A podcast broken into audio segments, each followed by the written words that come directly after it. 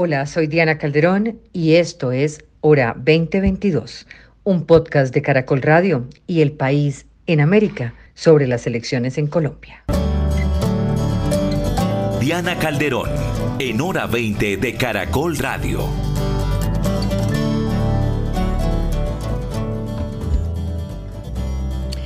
Nos vamos ahora al episodio 21 de la hora 2022, otro episodio hoy, la hora de las elecciones. Y en esta oportunidad para hablar de las circunscripciones especiales transitorias para la paz, vamos a analizar los desafíos y retos que han tenido que atravesar los candidatos, así como una mirada a los peligros latentes en seguridad, en accesos a la financiación, Debatiremos sobre el futuro de estas curules a partir del 13 de marzo, del papel del gobierno, ah, de las instituciones estatales, así como los desafíos a la hora de representar a las comunidades que se agrupan en los 167 municipios que se ven reflejados en las 16 circunscripciones, también como una oportunidad para hacer pedagogía, que es lo que también en lo que queremos ayudar. Irna Cuesta, sociólogo, investigadora de la Fundación Ideas para la Paz y del informe La mala hora de las curules de paz, escenarios de riesgo y acciones prioritarias. Gracias Irina por estar con nosotros. Gracias Diana por la invitación. También con nosotros Rubén Erazo, desde Popayán, experto en todas estas estructuras políticas, tiene un mapeo electoral desde el 2011. Rubén, bienvenido. Eh, muy buenas noches, Diana, y un saludo a todas eh, las personas que a esta hora nos escuchan en Caracol Radio. Está con nosotros Guillermo Murcia, representante de las víctimas de minas en la Mesa de La Habana. Fue víctima de secuestro hace pocas semanas en Saravena, en Arauca. Está radialmente con nosotros, no tiene acceso a Internet en este momento.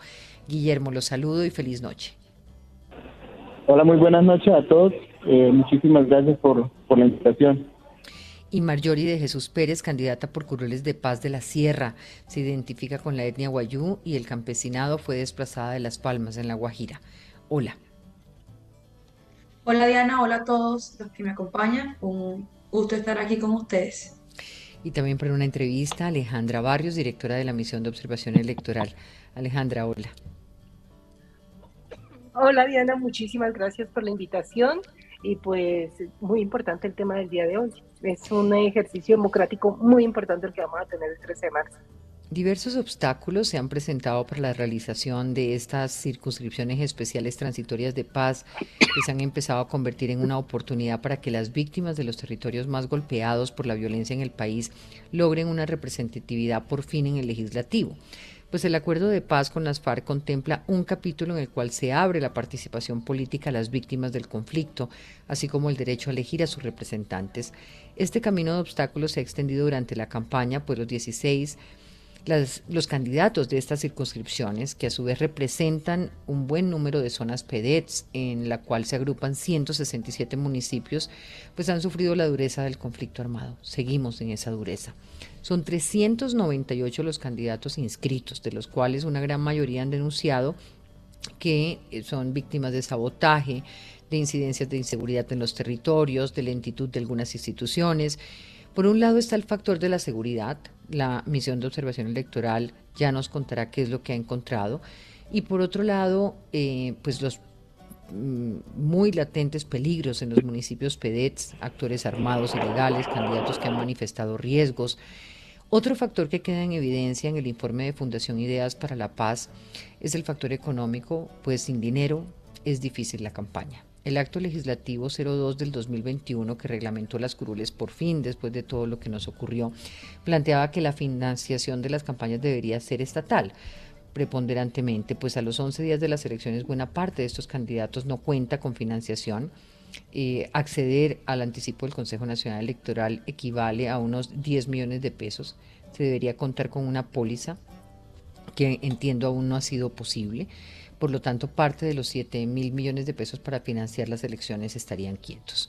Empiezo por Alejandra Barrios y una primera pregunta. ¿Cuál ha sido el desarrollo durante la campaña para la elección de estas 16 circunscripciones de paz? ¿Qué es lo que está pasando y qué, cuáles son los riesgos que usted está planteando aquí, Alejandra?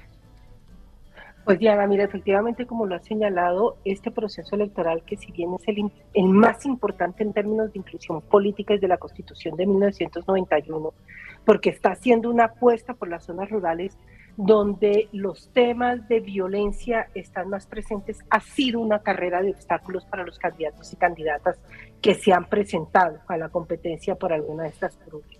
Entonces, ¿qué es lo primero que tenemos que señalar? Estamos hablando de 167 eh, municipios eh, donde la violencia se concentra de manera particular en las zonas rurales, donde uno de cada tres hechos de violencia contra los líderes sociales, políticos y comunales ocurre precisamente en estos municipios, que concentran además el 29% de los atentados que se hacen contra los diferentes tipos de liderazgos y el 61% de los asesinatos contra los liderazgos sociales.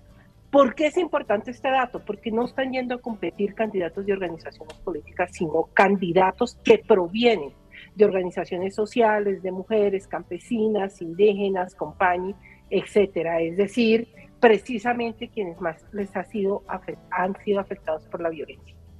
En segundo lugar, tuvimos un paro armado la semana pasada por parte del ELN el ELN tiene presencia en la mitad de los municipios de las circunscripciones transitorias especiales de paz y esto tuvo un efecto devastador en la confianza y tranquilidad, no solamente los candidatos para poder hacer proselitismo electoral, que obviamente se les denegó esa posibilidad, creo que los candidatos y las candidatas donde estaba presencia, tenía presencia el ELN o tiene presencia, se retiran de la posibilidad de hacer campaña por miedo a ser considerados objetivos militares, pero los ciudadanos al mismo tiempo empiezan a ver nuevamente la actividad política como una actividad de alto riesgo.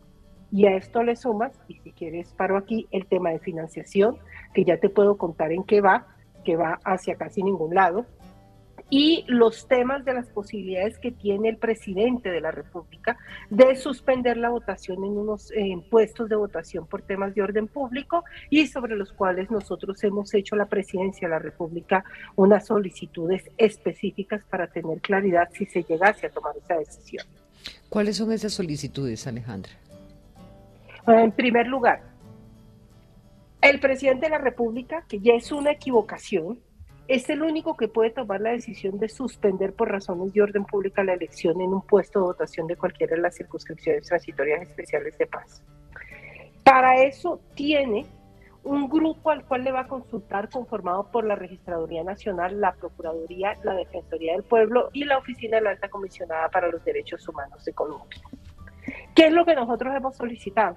Específico al presidente de la República que diga la próxima semana cuáles son esos criterios que podrían llevar a la presidencia a considerar y consultar la posibilidad de suspender elecciones en unos puestos de votación. Esos criterios no se pueden elaborar en la, en, la dinámica, en un momento caliente como es el mismo día de las elecciones. Y a estas cuatro organizaciones que van a ser consultadas y cuya respuesta no es de obligatorio cumplimiento, que a su vez elaboren unos criterios y unas categorías de análisis que les permitan tomar una decisión concertada frente a si se levanta o no un puesto de votación por razones de orden público. ¿Por qué es tan delicada esa decisión?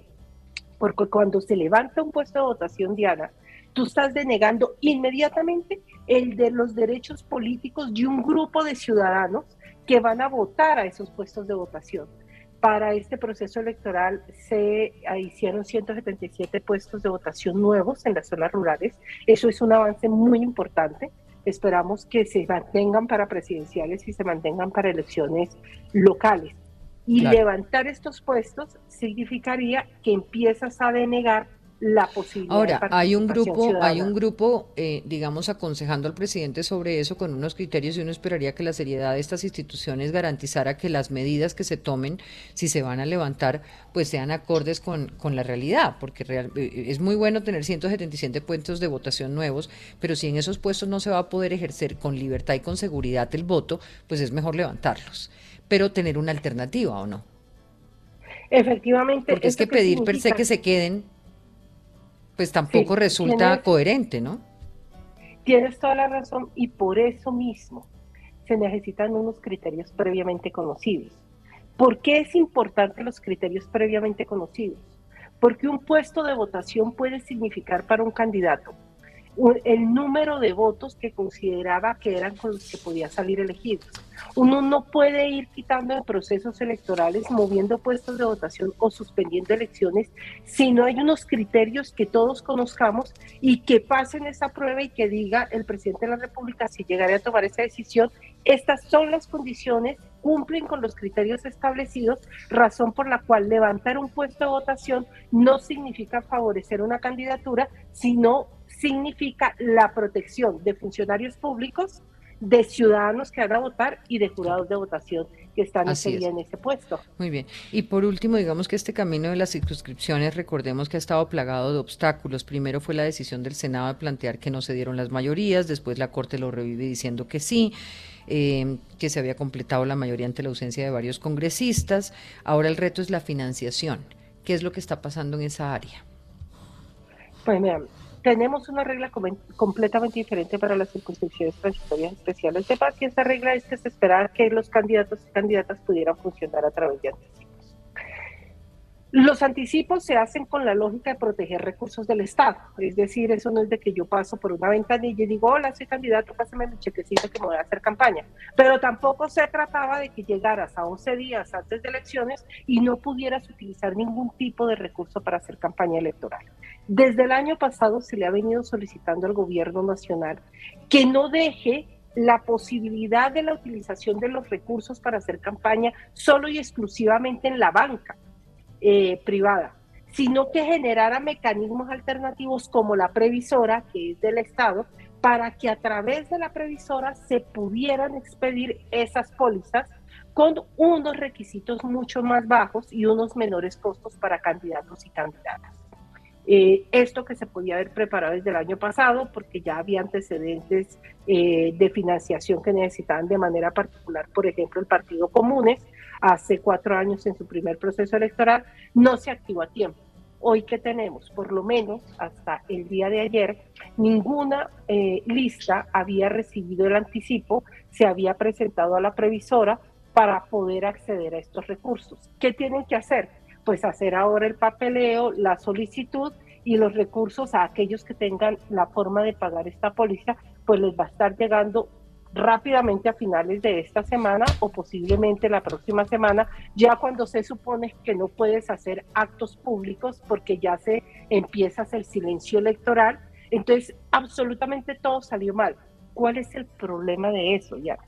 El problema de que todo haya salido tan mal es que de acuerdo a la misma reglamentación y eh, el acto legislativo, si no se cumplen las reglas establecidas por parte de los candidatos y candidatas, esa silla si alguien queda elegido, queda vacía. una silla vacía en Colombia para poder tenerla significa que tienes que tener una sentencia judicial condenatoria por narcotráfico, delitos de lesa humanidad, relaciones con grupos armados al margen de la ley o contra mecanismos de participación democrática. Aquí lo que le están diciendo estos candidatos es, por cualquier incumplimiento de cualquiera de las reglas, esa silla queda vacía. Es decir, nadie puede, en la segunda votación no podría entrar a hacer la representación del territorio y esa es claramente una espada de Damocles frente a los diferentes candidatos porque entonces no tienen recursos, no pueden utilizar recursos propios, no pueden apoyarse en otras, en terceras personas para la financiación, sino tienen que hacer una campaña en una situación muy difícil en territorios muy complicados. Una primera aproximación, gracias, gracias Alejandra por estar con nosotros, una feliz noche y una primera aproximación de cada uno de ustedes sobre lo que está ocurriendo con la elección de estas 16 curules a 11 días de la jornada electoral. Quiero escuchar a Rubén Erazo. Gracias, Diana. Eh, pues bueno, ya lo escuchamos de Alejandra, son 167 municipios, 16 circunscripciones, pero quiero tocar fundamentalmente lo que me corresponde y es el departamento del Cauca, Nariño y lo que es Valle del Cauca. Tenemos acá en la región dos circunscripciones, la número 9, que es eh, los, eh, dos circunscripciones tiene el departamento del Cauca, correcto. Tiene eh, la número 9, que es Guapi, López de Micay, Timbiquí, la zona rural de Buenaventura, y tenemos la circunscripción número 1, que es la circunscripción más grande de las 16 16 eh, curules eh, de paz, que están 17 de Cauca, 5 de Nariño y 2 del Valle. Ese es la Altopatía y el norte del Cauca. Lo que hemos evidenciado acá y también recorriendo territorio es que evidentemente el paro armado del ELN se le ha dificultado enormemente el desplazamiento de todos los candidatos. Y también hay que decirlo, y como bien tú lo decías, Diana, hace unos segundos, pues la politiquería, las estructuras y clanes mafiosos de, carácter político tradicional, pues se han apoderado de algunas candidaturas. Recordar que aquí en el, eh, departamento del Cauca, por ejemplo, en la CITREP número uno, tenemos 12 listas para un total de 24 candidatos, 12 hombres, 12, 12 mujeres, y pues ahí hay un escenario supremamente variopinto en donde encontramos que posiblemente la exgobernadora del Valle, Dilian Francisca Toro, pues tiene una lista eh, em, asegurada pues para... Ser, eh, ocupar pues una de las personas de su lista eh, aparentemente denominada la Asociación Proteger, pues eh, verse acreedora pues a esta eh, curul. Tenemos también posiblemente participación de sectores políticos tradicionales del gobernador del Cauca, de la eh, senadora María Fernanda Cabal, fundamentalmente en el norte del departamento del Cauca, tres alcaldías, presuntamente la alcaldía de Santander de Quilichao, la alcaldía de Pradera y Florida en el Valle, que pues también están teniendo una participación posiblemente eh, cohesionando a sus contratistas, específicamente en la zona rural. Hay que decir, antes ya de cerrar esta intervención, Diana, es que pues eh, eh, no se tienen en cuenta las cabeceras municipales, eso hay que dejarlo claro. Por ejemplo, Argelia, ¿qué va a pasar con Argelia? Un municipio donde pueden votar o están habilitadas para votar 12 mil personas, pero por ejemplo el Mango, Sinaí, el Plateado, pues están cooptados por... Eh, actores, por ejemplo, eh, ilegales y también vimos eh, hace ya unas semanas lo que ocurrió con el ejército y la presencia, pues, eh, y, su participación frente al tema del narcotráfico. Entonces, la situación en el departamento del Cauca no es fácil, por ejemplo, qué decir del Tambo, que es uno de los municipios más grandes que tiene Colombia, ¿no? 28 mil posibles personas, hombres y mujeres habilitados para votar. ¿Qué va a pasar en, eso, en esos puestos de votación? No hay garantías, los candidatos y candidatas no se sienten seguros. Desde hace dos semanas eh, para acá, pues no hay recorridos importantes. Decir que la vía panamericana, que permanentemente está cerrada, pues hubo dos intervenciones eh, por parte del Ejército de Liberación Nacional en menos de una semana. Entonces, la situación es bastante complicada, la, situación de orden público es muy compleja y los politiqueros al acecho.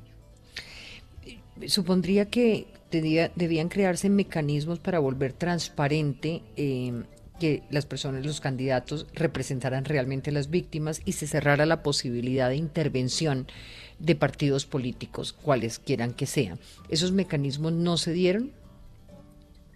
No, evidentemente en, el desayuno se sabía que iba a pasar en el almuerzo. El 12 de diciembre pues fue eso supremamente complejo, donde se inscribieron las candidaturas, eh, las fundaciones, las asociaciones, los cabildos, eh, por ejemplo, jugaron un papel importante, pero pareciera que se convirtieron fue en, eh, como lo son muchos partidos, en microempresas de decir, oiga, usted es candidato, hágale y después arreglamos pareciera con los votos de la con el dinero de la reposición y ahí se transan cosas. Así funciona, digamos, este tipo de cosas en lo tradicional y también participan eh, en, lo de las CITREP. Ahora, eh, es evidente que los políticos tradicionales quieren tener voz y voto en el Congreso. Es que es un congresista más. A veces se deja de lado, pues, y no se habla tanto de estos temas, pero es que tienen los mismos derechos, los mismos escoltas, el mismo salario, los mismos honorarios, las mismas primas, vacaciones, absolutamente todo y van a incidir enormemente esas sillas, esas 16 curules, en las próximas elecciones del año 2023. Tenemos gobernación y tenemos alcaldías el próximo año, en el mes de octubre, de manera que van a tener una silla. Entonces, los políticos tradicionales y los clanes políticos no van a dejar esto al garete y evidentemente van a tener una participación como ya la tienen en la actualidad, al menos. Y quisiera escuchar al resto de compañeras que están acá en la CITREP 1 y en la CITREP 9. Irina Cuesta. Bien, no, yo quisiera resaltar primero eh, y dejar como la claridad de cómo estas curules de paz eran una deuda ya muy colgada de la implementación del acuerdo hacia los líderes sociales, ¿no? Y cómo ellos también tuvieron un rol importante en insistir que tenían que haber curules y que tenían que existir estas circunscripciones. a pesar del camino de obstáculos que hubo y de la manera acelerada en la que finalmente nos vimos envueltos en, hay 16 curules, empiezan la campaña y arranque. Nosotros lo que hemos visto y, recogiendo ya ideas que se, que, se han, que se han mencionado, son como dos escenarios principales donde hay unos riesgos eh, que no son latentes, que ya son reales y que probablemente en dos semanas que nos quedan para la elección no van a ser resueltos. Entonces que toca como ponerle una atención importante. Uno son los temas de seguridad.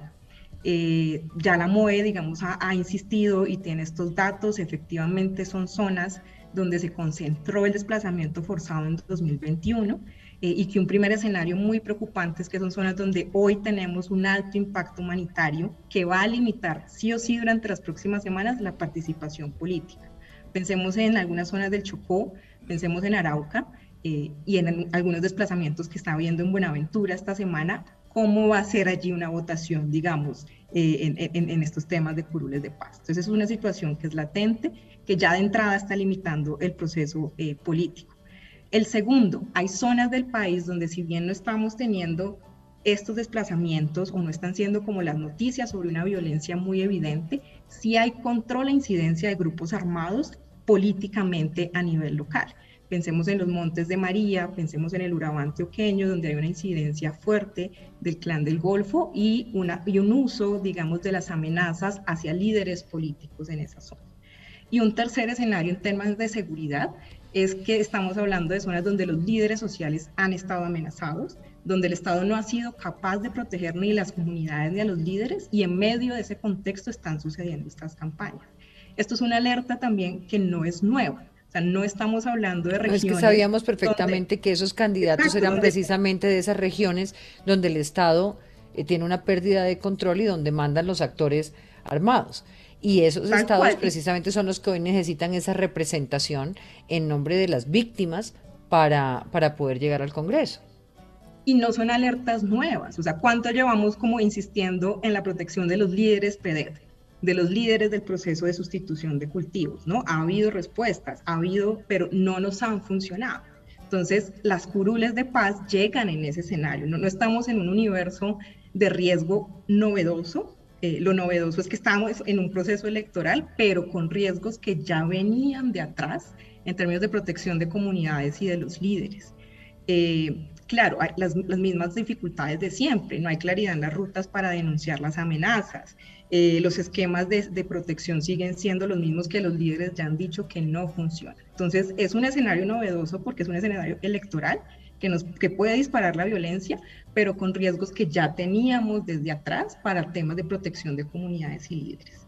Un segundo grupo como de estos riesgos y que también los han mencionado son los más políticos, que yo los resumiría un poco en la poca claridad de las reglas del juego eh, sobre este proceso de elección, ¿no? Que es un poco lo que se ha mencionado de la financiación, fue muy difícil eh, que se entendiera cómo acceder a esa financiación y en este momento nosotros encontramos campañas que se están llevando a cabo de manera artesanal, o sea, de manera con las uñas, eh, ¿no? Líderes, eh, candidatos, además recorriendo territorios complejos en seguridad y ellos mismos financiando de alguna manera su proceso. pero también vemos la poca pedagogía que hay en las comunidades y sobre qué es esto de las curules de paz. Entonces hay muchas zonas del país eh, donde estos candidatos se están cargando a su vez con toda la pedagogía explicando de qué se tratan las curules de paz, que además era un proceso ya estigmatizado, porque recordemos que se asociaban estas curules y el mismo gobierno en su momento eh, lo dijo, con curules que iban a ser para las FARC, y allí también hubo un proceso de desestigmatización de esto. Entonces, ese escenario de riesgo político también es latente, ya existe, y la cooptación de los partidos en zonas como el Cesar como el Caquetá, y lo mencionaba Rubén en el caso del Cauca, ya es muy evidente. Y es que esto también se volvió un botín político. Y todo esto igual sin querer desmeritar que hayan líderes sociales que son candidatos que sí están representando procesos históricos del campesinado y de las víctimas de estas zonas. Y que son esos justamente quienes menos claridad tuvieron en las reglas de juego, menos financiación tienen pero que tienen una mayor El panorama en este momento, Irina, Irina, sería que estaríamos, digamos, como en capacidad de elegir de estas dos, de estas 16 curules, cuántas curules con tranquilidad, digamos que tuvieran una especie de transparencia. Yo creo que es, es una medición compleja, porque lo que nosotros encontramos en, en quiénes son estos candidatos, pues encuentras una diversidad que va desde efectivamente la representatividad de procesos de base históricos campesinos hasta eh, líderes eh, de partidos tradicionales que a través de organizaciones eh, sociales se hicieron acreditar y pues están haciendo parte, digamos, ¿no? Y, y hay un matiz gigante, pues pensemos en el caso de, de Jorge Tobar en el Cesar y todos los clanes políticos que ya se han denunciado. entonces tienes un matiz muy grande donde es difícil en este momento decir qué región sí va a quedar con una representatividad de víctimas y de procesos locales, eh, porque también no sabemos cómo van a empezar a jugar eh, pues el, juego político local allí que va a implicar en, mover votos, ¿no? Claro. Eh, pero sí, digamos, insistir en que igual sí hay procesos bastante transparentes, que son quienes con las uñas y un poco de manera artesanal están movilizando el tema. Insisto, esto en dos semanas difícil que se solucione, pero es un escenario que nos hace pensar cuando se elijan y cuando arranque la labor de estas personas en el Congreso, un poco a qué nos vamos a, enfrentar y cómo deberíamos aprovechar la oportunidad a pesar de todos estos obstáculos. Muy bien. Voy a hacer una pausa para no, no interrumpirla, eh, Marjorie, cuando regresemos. Esto es hora 20.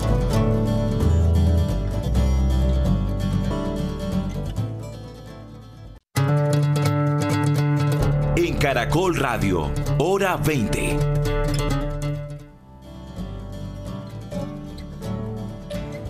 Ocho de la noche, 31 minutos y regresamos con nuestros invitados hoy, Rubén Erazo, Irina Cuesta, Marjorie de Jesús Pérez, también con Guillermo, a Guillermo a quien quiero escuchar, Guillermo Murcia, ya estuvo con nosotros Alejandra Barrios. Guillermo, cuéntenos cómo, cómo ha sido este proceso de la campaña y qué fue lo que le ocurrió hasta hace un par de días.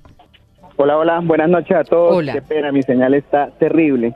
No se preocupe. ¿Dónde, se, eh, ¿Dónde se encuentra? Estoy en la, en la capital, en, en la capital de Arauca, Arauca, Arauca.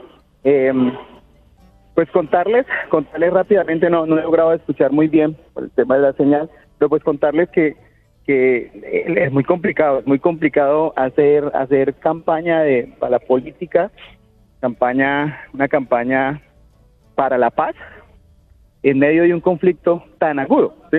Eh, pues no tenemos garantías, no hay ningún tipo de garantías en, en, muchas partes de la, del, eh, del país, pero pues en esta región, la región de Arauca, menos. Está aquí, los actores armados tienen una guerra muy, muy fuerte desde el 2 de enero.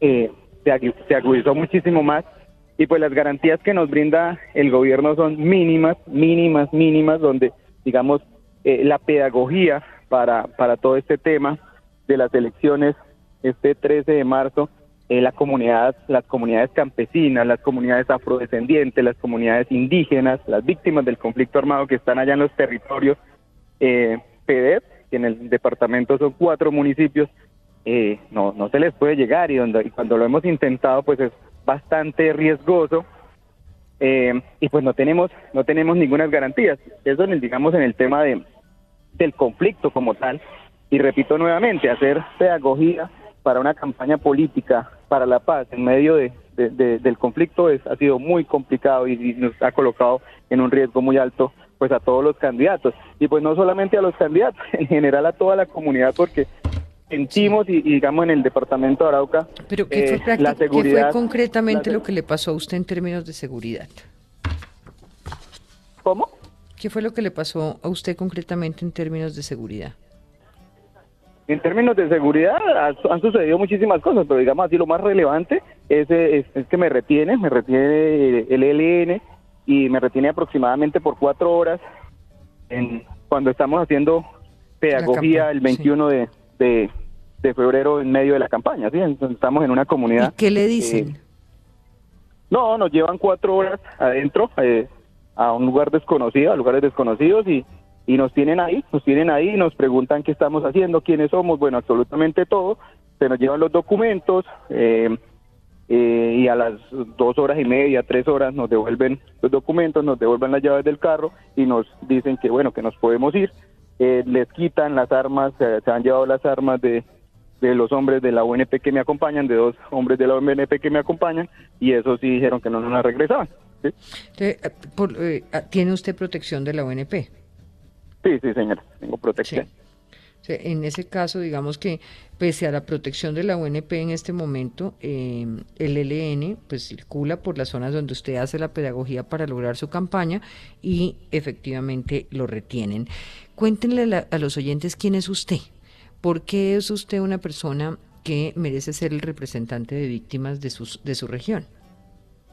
Guillermo Murcia es, es una víctima por minas antipersonal hace 15 años del acá en el departamento de Arauca, una víctima de, por una mina instalada por las FAREP y, es una persona que, que a raíz de eso llevó 12, 13 años trabajando por las víctimas, trabajando por los campesinos en distintos procesos acá en el departamento de Arauca y en otras regiones del país.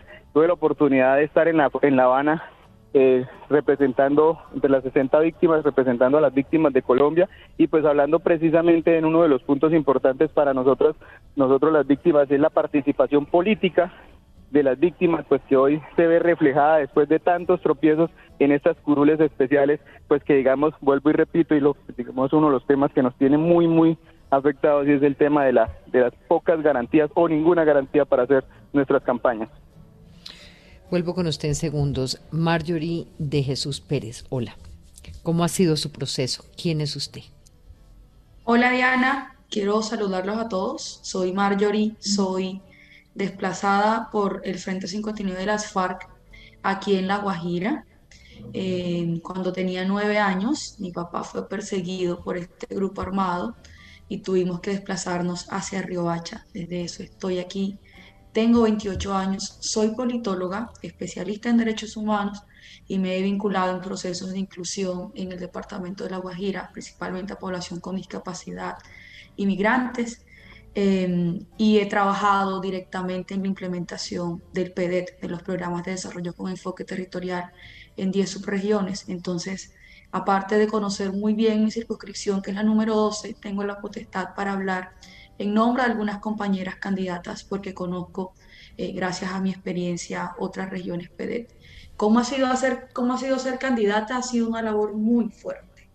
¿Con qué me he encontrado? Con que hay territorios eh, eh, donde la gente está desesperanzada y no cree en política.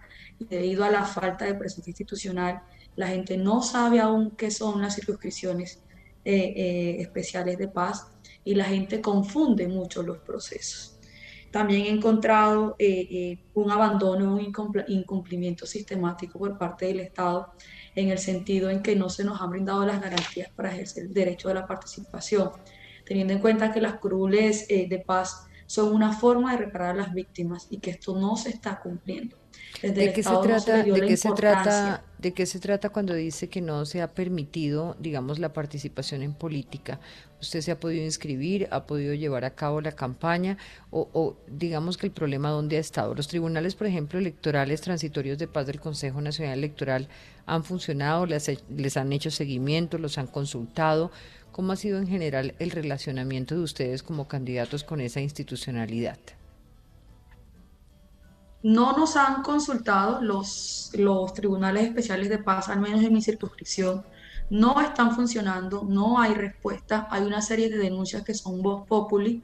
Principalmente aquí nos hemos pronunciado en colectivo, en la circunscripción número 12, por el, el principalmente, y, y, afirmé yo personalmente con otros dos candidatos en enero, nos quejamos por el uso excesivo de publicidad de las maquinarias políticas que están peleándose la curule en este momento y que nos la quieren robar Em, adicionalmente, los recursos del CNE es bien sabido a nivel nacional que no van a llegar para las elecciones. Nosotros aquí en la circunscripción número 12 en este momento tenemos una protesta en las instalaciones de la registraduría. Hay unos compañeros allá resistiendo. Yo estuve el primer día, pero me aparté porque siento que no hacer campaña es regalarle la cruz a las personas que no lo merecen. Y de mi parte, una víctima como yo no se las voy a dejar fácil estoy peleando hasta el último día. Entonces, mis compañeros y yo hemos levantado la voz frente a los incumplimientos del CNE, frente a que no llegaron los recursos, frente a que... Mm. ¿Usted no ha pues, recibido recursos de los... sí, eh, quería preguntarle a ambos, de los 7 mil millones de pesos que, que destinó. ¿Ninguno?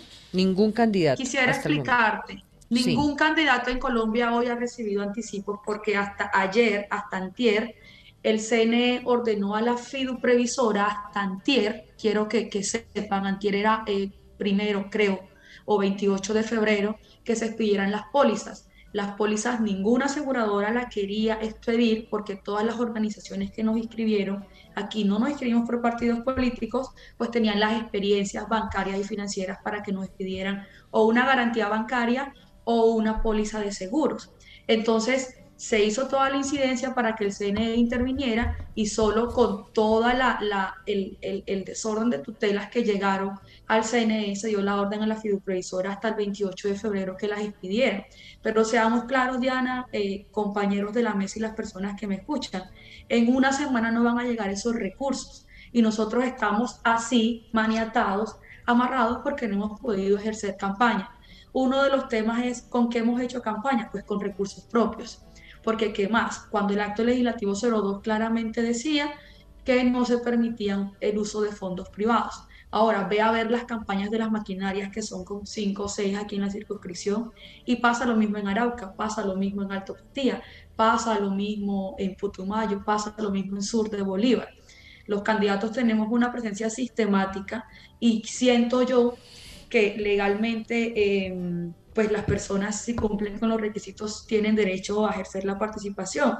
Pero entonces, ¿dónde está el papel de los tribunales de garantías electorales para al menos multar a las campañas que se nota que tienen maquinarias detrás y que ha ido en los territorios? Sinceramente estamos eh, abandonados, Diana, y, y, pues Guillermo y yo, que somos los candidatos acá, que estamos viviendo en mm. carne propia ¿Cuántos este votos, cuántos votos requieren?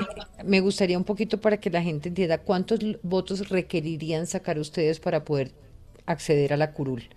Eh, de Te hablo de mi circunscripción especial. Porque cambia de, acuerdo a cada circunscripción. Sí, y asimismo el monto de los anticipos. Entonces. Y de la reposición de, votos, me imagino. El monto de los anticipos, sí. Sí, entonces, ¿cómo funciona el sistema de los anticipos? Según el censo electoral de la circunscripción, que incluye varios municipios en algunas regiones de un solo departamento o de varios, como en el caso del mío, la que pertenecen eh, el Cesar, La Guajira y Magdalena, hay 13 municipios acá, se estableció un censo electoral de alrededor de 125 mil votantes, 127 mil. O sea, censo este electoral de, 127 mil. Sí, de solo las zonas rurales de los 13 municipios que incluyen la circunscripción. Entonces se estableció un valor del voto y con base en ese, en ese censo electoral es que se hace la distribución de los dineros. A nosotros en la circunscripción 12 nos correspondían 12 millones de pesos, ya que hay inscritas 30 listas, es decir, 60 candidatos. Entonces, el valor por organización, porque cada organización lleva dos candidatos, era de 25 millones de pesos.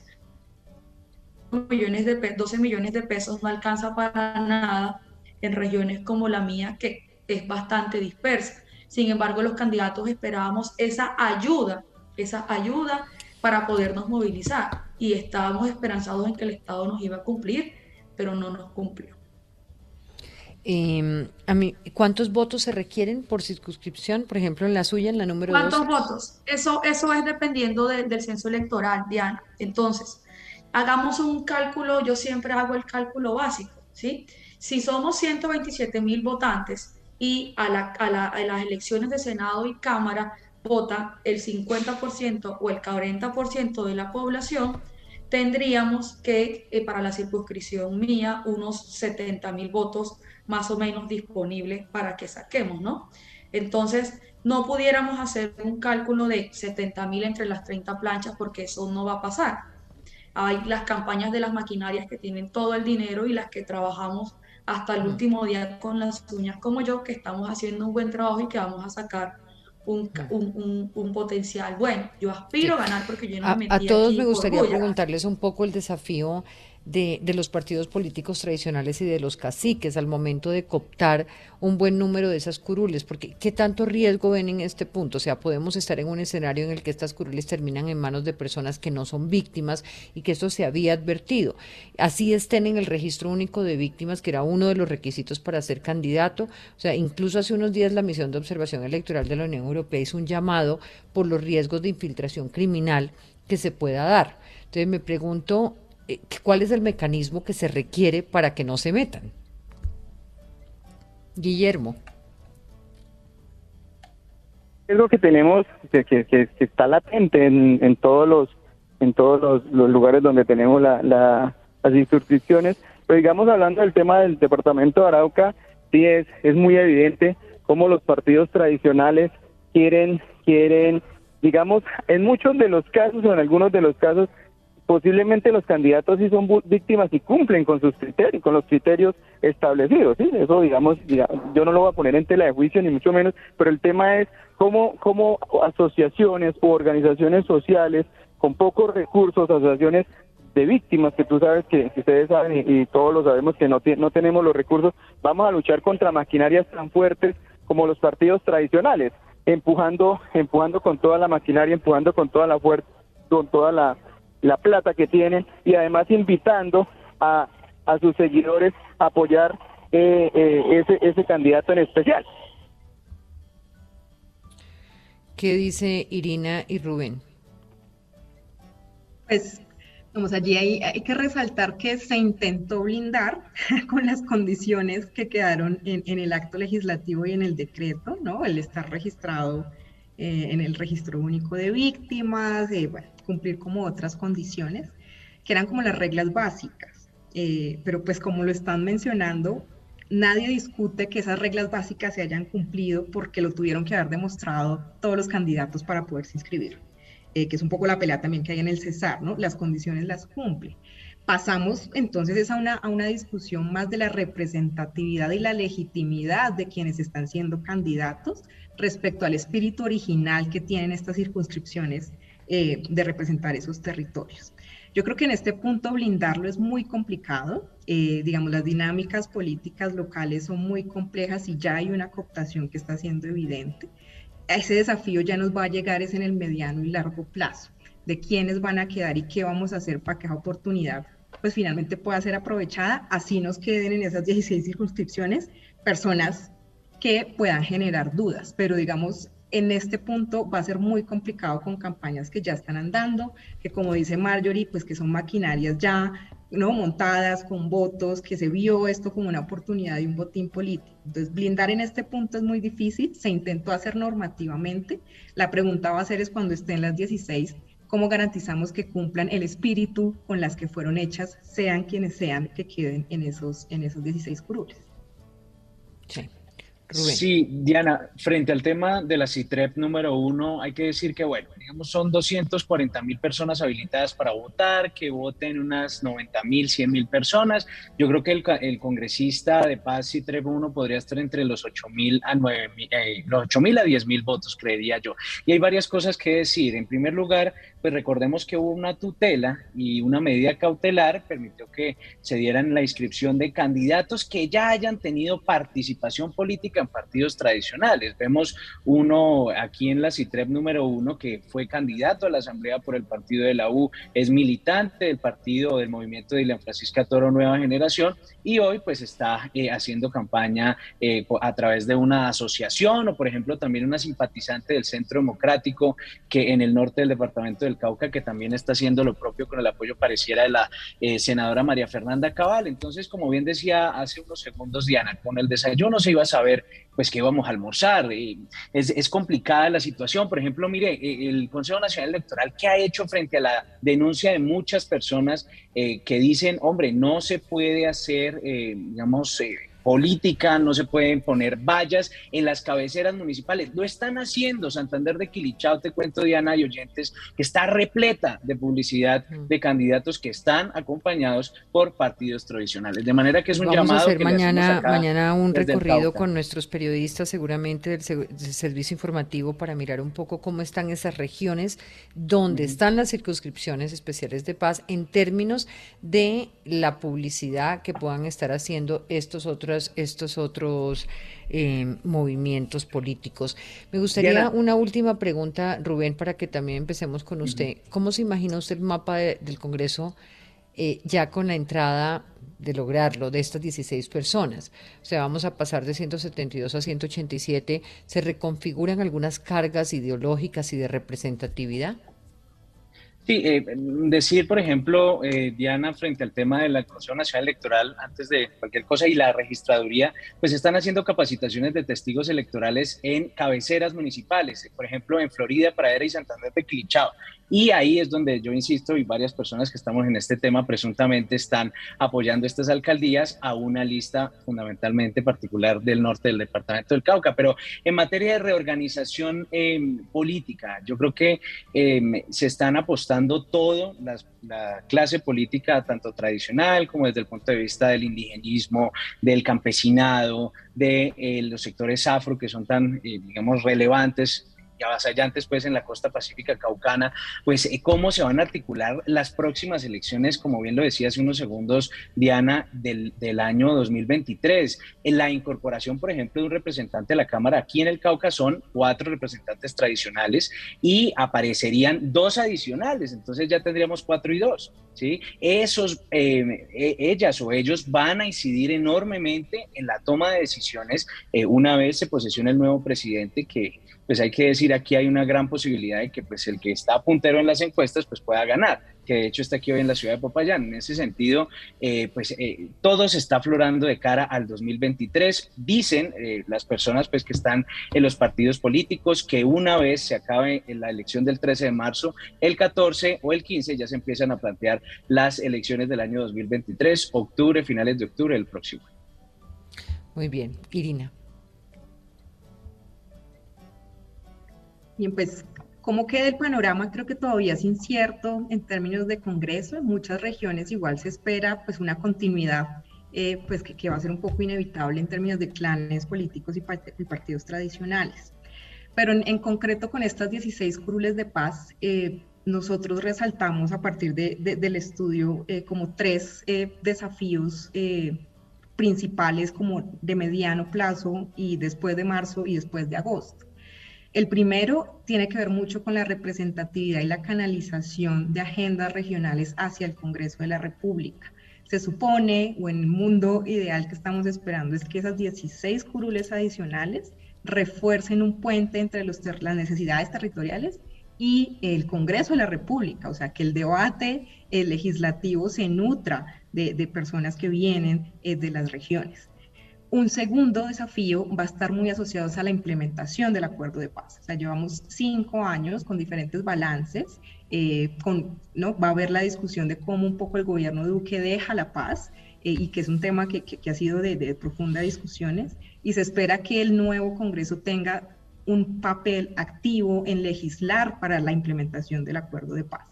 Ha habido avances importantes, pero no olvidemos que en Congreso se han dado discusiones bastante profundas en temas de la JEP, eh, en temas eh, del proceso PDED y de seguridad territorial. Entonces, es un escenario donde esos 16 curules se esperaría tengan allí un, rol importante. Y hay un último tema de seguridad que no hay que dejar de mencionar, y es todos los candidatos, ganen o no ganen, eh, de alguna manera van a, a, tener unos escenarios de riesgos en seguridad que ya están alertando y que el proceso humanitario, lo que mencionábamos al inicio, pues finalmente continuará eh, durante el año y eso va a ser un desafío adicional para el trabajo de quienes queden elegidos, pero para los que no ganen y se queden en las regiones en sus labores eh, de liderazgo. Pues la mejor de la suerte para ustedes como candidatos. Gracias por esa valentía. Ojalá podamos resolver. Vamos a hacer un recorrido por estos lugares, por estos territorios, a ver qué, de qué manera en estos 11 días que nos quedan podemos contribuir un poco a la pedagogía, pero también pues a mirar dónde nos están cumpliendo las medidas respectivas para garantizar la transparencia que requiere el proceso. Una feliz noche para todos.